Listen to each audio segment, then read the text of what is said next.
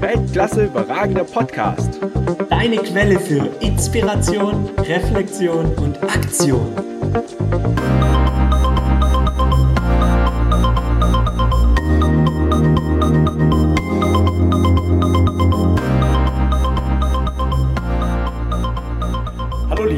Weltklasse überragende Zuhörer, schön, dass ihr wieder dabei seid zu einer weiteren Folge des Weltklasse überragenden Podcasts. Und heute haben wir nach einer gefühlten Ewigkeit, nämlich seit Episode 1, wieder eine Doppelbesetzung. Und heute ist dabei der Kim. Hi Kim. Ja, hallo zusammen, liebe Weltklasse überragende Community. Ich freue mich ganz besonders, weil, wie Long gerade schon sagte, Ewigkeiten her, seit Folge 1 keine Doppelfolge mehr. Und das war umso mehr ein Grund für uns zu sagen, wir wollen dieses Format jetzt auch mal wieder ausprobieren, testen und freuen uns da auch auf Feedback von dir. Wie findest du das? Findest du das gut, wenn wir auch zusammen immer mal wieder hier in Erscheinung treten und dir da geballtes Wissen liefern? Als Thema für diese Folge, wie konnte es anders sein, haben wir das Grundthema des Podcasts uns herausgepickt, das Thema Umfeld. Wir sind ja damals gestartet, den Podcast mit dem Zitat von Jim Ron. Du bist der Durchschnitt der fünf Menschen, mit denen du am meisten Zeit verbringst. Und das ist eine ganz spannende Erfahrung, weil einmal dürfen wir das jetzt gerade erleben mit den ganzen Interviewpartnern, denen wir zu tun haben, was das ausmacht, wenn du dich mit anderen Menschen umgibst, die anders denken, die vielleicht auch größer denken, in anderen Dimensionen denken, wie du selber dich da änderst. Und um das mal einfacher darzustellen, wo wir beide auch festgestellt haben, was es bedeutet, wenn Menschen in anderen Umfeldern sind. Wir beide haben einen gemeinsamen Studienfreund, den wir jetzt heute einfach mal Mike nennen. Der Mike, der ist, ist ganz spannend, weil der hat eine afrikanische Mama und einen schwäbischen Papa. Und jetzt kennt der eine oder andere von euch vielleicht, dass wenn ihr neu ist, also erster Tag vom Studium, ja, ihr kommt rein, kennt euren Kurs noch nicht, kennt keinen Mensch und ihr kommt da rein und man fängt so an, sich zu beschnuppern.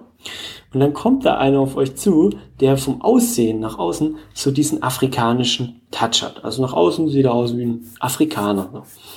Und dann fängt er an zu reden und was kommt raus? Der breiteste schwäbische Dialekt. Also man rechnet da mit vielem, doch ganz sicher nicht mit sowas. Und das ist ein, ein ganz schönes Beispiel für das Thema Umfeld. Du kannst ein einen Ureinwohner nehmen, beispielsweise aus Afrika, ein Baby von Ureinwohnern, nimmst du raus als Baby und bringst es in eine deutsche Familie. Das Kind, das dann da in dieser deutschen Familie aufwächst, wird nach kurzer Zeit, nach einigen Jahren, wird es zwar äußerlich noch aussehen wie ein Afrikaner, doch vom Denken, Verhalten, Sprechen und seiner Art wird es alles deutsch sein, weil das, dieser Einfluss von unserem Umfeld, den können wir nicht entkommen. Der prägt uns und der beeinflusst uns auch. Und diese Wichtigkeit zu erkennen, ist, denke ich, ein ganz, ganz entscheidender Faktor, auch für dich, je nachdem, wo du hin willst und ob dein Umfeld dich dabei unterstützt oder eben nicht. Sehr spannendes Beispiel. Kim, wusstest du eigentlich, dass ich früher geschwebelt habe? Ziemlich stark, da ich ja in Stuttgart aufgewachsen bin. genau das Gleiche. Wir, wir sind da sehr stark geprägt von diesen Umfeldern, in denen wir uns bewegen. Und vielleicht bald, Long, kommst du dann mit dem Berliner Dialekt auf mich zu. Gibt es in Berlin Dialekt? Habe ich mich noch gar nicht so mit beschäftigt. Ja, ja, da gibt es einen Dialekt. Ja? ja? Okay. Ja, Kim, ich weiß, dass du auch dich sehr stark mit dem Thema Umfeld auch beschäftigst. Und ich weiß, dass du auch eine Differenzierung zwischen verschiedenen Umfelder hast. Willst du davon mal kurz erzählen? Ja, also was uns, was viele wahrscheinlich kennen und darüber reden wir auch viele oder viele unserer Interviewpartner sprechen das ja auch immer wieder an, ist ein, ein Teil des Umfelds sind eben die Menschen. Doch wenn wir das mal ein bisschen differenzierter betrachten, merken wir, es gibt noch viele andere Umfelder, die uns auch beeinflussen. Und da möchte ich einfach mal jetzt auf vier Stück eingehen und was die auch bedeuten für dich. Wir haben einmal das Thema das klimatische Umfeld. Klimatische Umfeld ist eben das Ganze, was das Thema Klima, Wetter und so weiter angeht. Und ihr kennt es vielleicht auch, gerade in Deutschland, wenn wir wieder so einen kalten, dunklen Winter haben, werden auf einmal ganz viele Menschen eher gestresst, sie werden eher krank, Sie kommen kaum mehr raus, sitzen drinnen bei der trockenen Heizungsluft und es wird auch nicht mehr so freundlich gegrüßt auf der Straße. Insgesamt herrscht eher eine, ja, eine dunklere Stimmung, würde ich mal sagen, als im Sommer. Und da wurde, wurde mir jetzt wieder ganz deutlich bewusst, weil ich letztes Jahr, nee, dieses Jahr, Entschuldigung, dieses Jahr im Januar war ich das erste Mal in den Wintermonaten für zwei Wochen in der Südsee auf Mauritius. Also ich war, ich bin dem kalten Winter in Deutschland entflohen, war mal für zwei Wochen in der Sonne satt. Und was das mit deinem macht, also mit deiner Stimmung alleine macht, wenn du einfach nur ein paar Tage Vitamin D Sonne tanken kannst, wie schnell du da wieder aus diesem dunklen Stimmung, sage ich mal, rauskommst und, und viel, viel offener und heller unterwegs bist, ist, ist der Wahnsinn. Und das einfach nur aufgrund der Änderung deines klimatischen Umfelds. Das zweite ganz wichtige Umfeld ist das politisch-wirtschaftliche Umfeld. Und da wird mir immer so deutlich bewusst, wie dankbar wir sein können für so eine stabile rechtspolitische und wirtschaftliche Lage in Deutschland es ist nicht selbstverständlich und Long und ich haben uns letztens erstmal wieder unterhalten, was es für Unterschiede gibt. Zum Beispiel Thema Immobilien. In Deutschland ist es für uns völlig normal, dass wenn du eine Immobilie erwirbst, dann gehört die dir so lange, bis du sie verkaufst oder vererbst. Und das sind ja dann deine Entscheidungen. In China beispielsweise, hat mir der Long erzählt, ist es so, dass eine Immobilie dir immer nur 30 Jahre lang gehört. Und danach entscheidet der Staat, ob sie dir weiter gehört oder eben nicht. Und da gibt's ja ganz viele Beispiele, auch bei uns in Deutschland. Da kannst du einfach ein Business aufmachen und du kannst dir relativ sicher sein, dass alles ähm, rechtlich auch soweit geschützt ist für dich, ja. Und nicht dann morgen jemand kommt und sagt, ach, das, das gehört jetzt nicht mehr das Unternehmen, das gehört jetzt zum Staat oder das gehört dem und dem und dem. Also wir haben da schon eine sehr privilegierte Stellung in Deutschland, was unser politisch-wirtschaftliches Umfeld angeht. Das dritte Umfeld ist das mediale Umfeld. Und mediales Umfeld, wir hören es auch immer wieder bei den Gästen aus unserem Interview, ganz viele sagen, ich gucke kein Fernsehen mehr, ich höre kaum mehr Radio, weil ich einfach diese negativen Gedanken keinen Einfluss auf mich haben lassen will. Und mir wird es auch immer wieder bewusst, also ich, ich bin da auch in einer sehr starken Mediendiät, das heißt, ich höre so gut oder lese auch so gut wie keine Nachrichten. Ab und zu höre ich es dann immer mal wieder im Radio beispielsweise und mir wird da immer bewusst, Mensch, was wird denn das suggeriert? 80 bis 90 Prozent der Meldungen, die da kommen, sind immer nur negativ. Da geht es um Katastrophen, um Kriege, um was jetzt schon wieder Schlimmes passiert ist. Und, und wie schnell ich dann auch merke, oh Gott, jetzt bin ich in einer ganz schlechten Stimmung und Energie, weil ich das ganze Leid der Erde hier mitgeteilt bekomme. Und ich stelle mir dann immer folgende Frage. Ja, natürlich ist es sehr, sehr, ähm, tun mir die Menschen leid, denen das passiert, wenn die in einem Unglück beispielsweise sind. Und auf der anderen Seite stelle ich mir die Frage, und was bringt es denen jetzt, wenn ich jetzt davon erfahre und auch noch in einer schlechten Stimmung bin? Also entweder ich komme in die Umsetzung fliegt zum Beispiel in das Land und unterstützt die vor Ort oder schickt Geld oder macht sonst irgendwas, um die zu unterstützen und zu einer Verbesserung beizutragen. Oder ich lasse es zumindest nicht mal an mich ran, weil außer dass es mir Energie zieht und für mich von meinem Weg abbringt, meine Ziele zu arbeiten, habe ich doch nicht wirklich was davon. Und die Menschen, denen das passiert ist, auch nicht. Und auch was es für ein Bild transferiert. Dadurch, dass nur diese negativen äh, Meldungen mitgeteilt werden, haben wir echt die, die, das Gefühl langsam, die Welt ist nur ein, ein Platz, wo nur negative Dinge passieren. Und das ist ja völliger Quatsch, weil einfach von den Positiven viel zu wenig berichtet wird. Und da einfach aufzupassen und bewusst auch mit umzugehen, wie, wie stark du dich davon beeinflussen lassen möchtest, das möchte ich dir einfach mitgeben. Und ich kann dir eins sagen, dadurch, dass ich jetzt schon einige Jahre auf so einer Mediendiät bin, du verpasst keine wichtige Meldung, weil alle Menschen um dich rum und Facebook und sonstige sozialen Medien werden es auf jeden Fall an dich rantragen.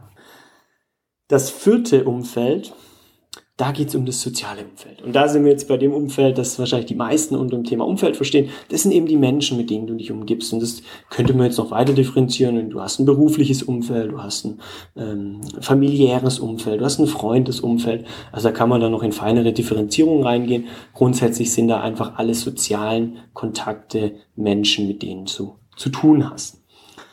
Long, magst du noch mal ganz kurz eine Zusammenfassung davon machen, wie weit es jetzt auch verständlich rübergebracht war?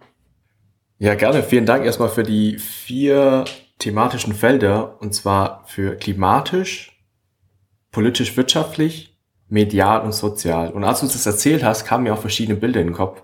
Und zwar gerade klimatisch. Finde ich witzig, dass du es auch als äh, mit, mit der Reise verbunden hast als Beispiel. Und zwar, als ich für vor ungefähr zweieinhalb Monaten in Skandinavien war, habe ich auch beobachten können, wie die Skandinavier richtig aufging, als die ersten Sonnenstrahlen rauskamen. Und dann hast du einfach so ein geiles Gefühl gehabt, dass die einfach, du hast einfach gemerkt, die haben das Leben geliebt. Und das ist halt beeinflusst durch, durch die ersten Sonnenstrahlen. Das fand ich so faszinierend zu beobachten. Und war politisch-wirtschaftlich, ja genau, haben wir diskutiert über die Immobilie. Wobei 30 Jahre bin ich mir gerade nicht sicher. Vielleicht ist es auch mehr. Es ist einfach auf jeden Fall, dass es dir nicht ewig gehört. Und auch sozial finde ich total interessant, weil ich habe am Wochenende einen Workshop gegeben und dann kam, also eines der Übungen von einem Workshop ist, dass du rausgehst und wirklich potenzielle Kunden befragst zu ihren Bedürfnissen, zu ihren Hindernissen. Und dann kam irgendwann mal eine Teilnehmerin zu mir und hat gemeint, hey Long, ich habe gedacht, diese Solopreneur oder diese Selbstständigkeit ist mega Trend und ich werde selbstständig oder ich möchte selbstständig ähm, werden, weil ich auf den Trend ausspringen will. Nur hat sie irgendwann mal rausgefunden, hey, die Leute, die ich befragt habe, die wollen alle gar kein Solopreneur werden, sondern sie wollen eben Angestellte werden und auch Sicherheit haben. Und das war eigentlich total interessant, dass sie auf einmal so ein ja, Erkenntnis hatte, in welchen, welchem Umfeld sie sich gerade bewegen. Und der letzte Punkt, medial, kam mir der, kam mir der Satz, Wissen ist informativ, Wissen anwenden ist transformativ. Sprich, wenn du Wissen aufsaugst, dann sorg auch dafür, dass du das Wissen anwendest, dass du auch Handlungsschritte daraus ableitest. Gerade mit dem Beispiel, was du gebracht hast, wenn ich sehe in den Nachrichten, ähm, da passiert irgendwas, dann entscheide ich mich irgendwie aktiv da was zu machen, da hinzugehen, da was zu spenden zumindest. Ja, genau, das, das sind die Bilder, die mir in den Kopf kamen, als du die vier Themenfelder entschieden hast. Ja, vielen Dank, Long, für diese Zusammenfassung nochmal. Und du hast gerade einen ganz wichtigen Punkt angesprochen. Du hast dieses, ich kann entweder Informationen nur aufsaugen oder ich kann in Aktion treten. Und damit ihr, liebe Zuhörer, jetzt auch in Aktion treten könnt, haben wir folgend eine interessante Übung, um für euch mal euer Umfeld zu analysieren und zu schauen, ist denn das das Richtige für mich oder möchte ich da was ändern? Und alle, die jetzt gerade nicht im Auto unterwegs sind und fünf Minuten sich Zeit nehmen möchten, animiere ich gerne dazu. Macht es direkt, drückt kurz auf Pause, nachdem ich die Übung erklärt habe, setzt euch fünf Minuten hin und macht die Übung direkt für euch weil ihr wisst, nur Umsetzung bringt am Ende Ergebnisse. Und die Übung, die mache ich für mich einmal im Jahr und ich mache das folgendermaßen. Ihr braucht dazu nur ein Blatt Papier und einen Stift und auf dieses Blatt Papier malt ihr mal zwei Spalten drauf. Und auf die linke Spalte als Überschrift schreibt ihr fünf Menschen. Auf die rechte Spalte schreibt ihr fünf Dinge. Und dann reflektiert ihr mal kurz für euch, was sind die fünf Menschen, mit denen ich am meisten meiner Zeit verbringe. Und die Namen schreibt ihr dann in die linke Spalte rein. Wichtiger Hinweis hier, wenn ihr Familie habt, wenn ihr Kinder habt, dann zählt Familie, Kinder immer als eine Person bei dem Ganzen. Und diese Menschen, wenn ihr die fünf habt, dann bringt ihr die auch noch in eine Reihenfolge. Das heißt, ganz oben steht dann nachher der Name von dem Mensch, mit dem ihr die meiste Zeit verbringt. Dann am zweitmeisten, drittmeisten, viertmeisten und am fünftmeisten. Wenn ihr das habt, dann geht ihr in die rechte Spalte über und überlegt euch mal, was sind die fünf Dinge, mit denen ich mal die meiste meiner Zeit verbringe. Und das können Dinge sein wie Fernsehen, Lesen, Arbeiten, Sport machen und so weiter. Geht einfach mal so eure typische Woche durch, guckt mal, wo verbringe ich denn meine Zeit und schreibt diese fünf Dinge auf. Und auch diese Dinge bringt ihr wieder in eine Reihenfolge, dass oben wieder das das steht, was ihr am meisten, wo ihr am meisten eurer Zeit investiert und am unten das fünftmeisteste. Und wenn ihr diese beiden Spalten habt, guckt euch das mal an und stellt euch folgende Frage. Ist dieses Umfeld, ist diese Aufstellung für mich und meine Ziele hilfreich, dienlich oder nicht? Und wenn jetzt die Antwort ja für euch ist, dann herzlichen Glückwunsch, dann bist du auf einem sehr guten Weg. Versuch das weiter zu intensivieren, bleib da dran. Und die einzige Empfehlung an dich ist, mach das doch einmal im Jahr, um immer wieder so ein Check-up zu haben. Passt es noch zu meinem aktuellen Weg oder eventuell nicht mehr? Und für alle anderen, die jetzt sagen, hm, vielleicht geht's euch wie der Teilnehmerin bei Long im Workshop, die dann sagt, oh, ich stelle fest, in meinem Umfeld gibt's ja kaum selbstständige Solopreneure und ich dachte, das wäre voll davon. Dann gibt's jetzt noch eine ganz spannende Geschichte für euch und im Nachgang noch ein kurzes Learning daraus. Was könnt ihr tun? Wie könnt ihr was tun, um da eine Veränderung herbeizuführen? Und die Geschichte, vielleicht kennt der eine oder andere von euch die Geschichte, wo das ähm, Adlerei in den Hühner zu den Hühnern gelangt. Ich habe die Geschichte in einer etwas abgewandelten Form, die ich noch etwas schöner und aussagekräftiger finde und die möchte ich hier ganz kurz mit euch teilen. Und zwar es war einmal der Farmer Michael, der am Rande der Alpen wohnte, auf seiner Farm und der hatte ein gewisses Ritual, der Michael. Jeden Abend, wenn er mit seiner Arbeit fertig war, hat er sich auf so eine kleine Anhöhe über seiner Farm gesetzt und hat den Sonnenuntergang beobachtet, um für sich so den Tag wohlwollend abzuschließen. Und eines Tages, als er das wieder macht, sein Ritual, er war mit getaner Arbeit fertig, sitzt da oben auf der Anhöhe, guckt in den Sonnenuntergang und hört auf einmal ein Kreischen hinter sich. Und dann dreht er sich um und sieht da einen Babyadler sitzen.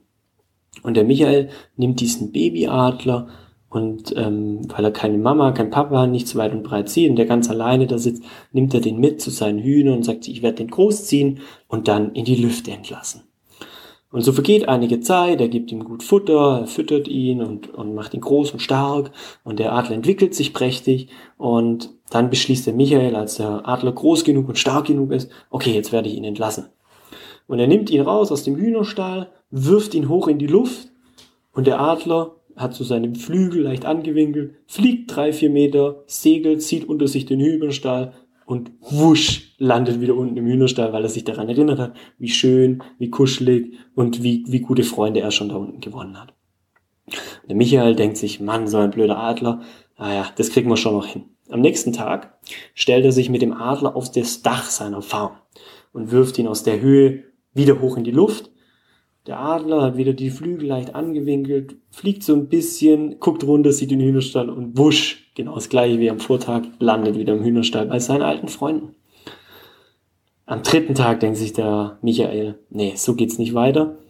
Wir machen jetzt was Neues und er geht zu seinem Nachbar. Ein, äh, ein paar Meter weg ist das Haus, geht auf das Hausdach, stellt sich da oben drauf und wirft den Adler wieder hoch. Und der Adler, wieder die Flügel leicht angewinkelt, segelt so ein bisschen vor sich hin, kommt wieder über das alte Haus, sieht den Hühnerstall und wusch, landet wieder. Der Michael hat dann genug davon, gibt auf, sagt, na gut, wenn der Adler zu blöd ist, dann soll er halt bei den Hühnern bleiben. Sein Pech.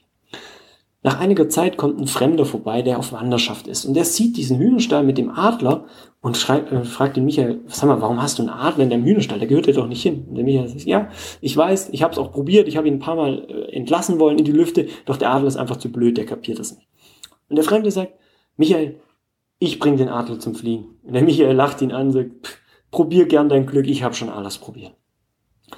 Und der Fremde nimmt dann den Adler mit und geht auf Wanderschaft. Er begibt sich auf einen der höchsten Berge dort in der Umgebung und wandert die ganze Nacht durch.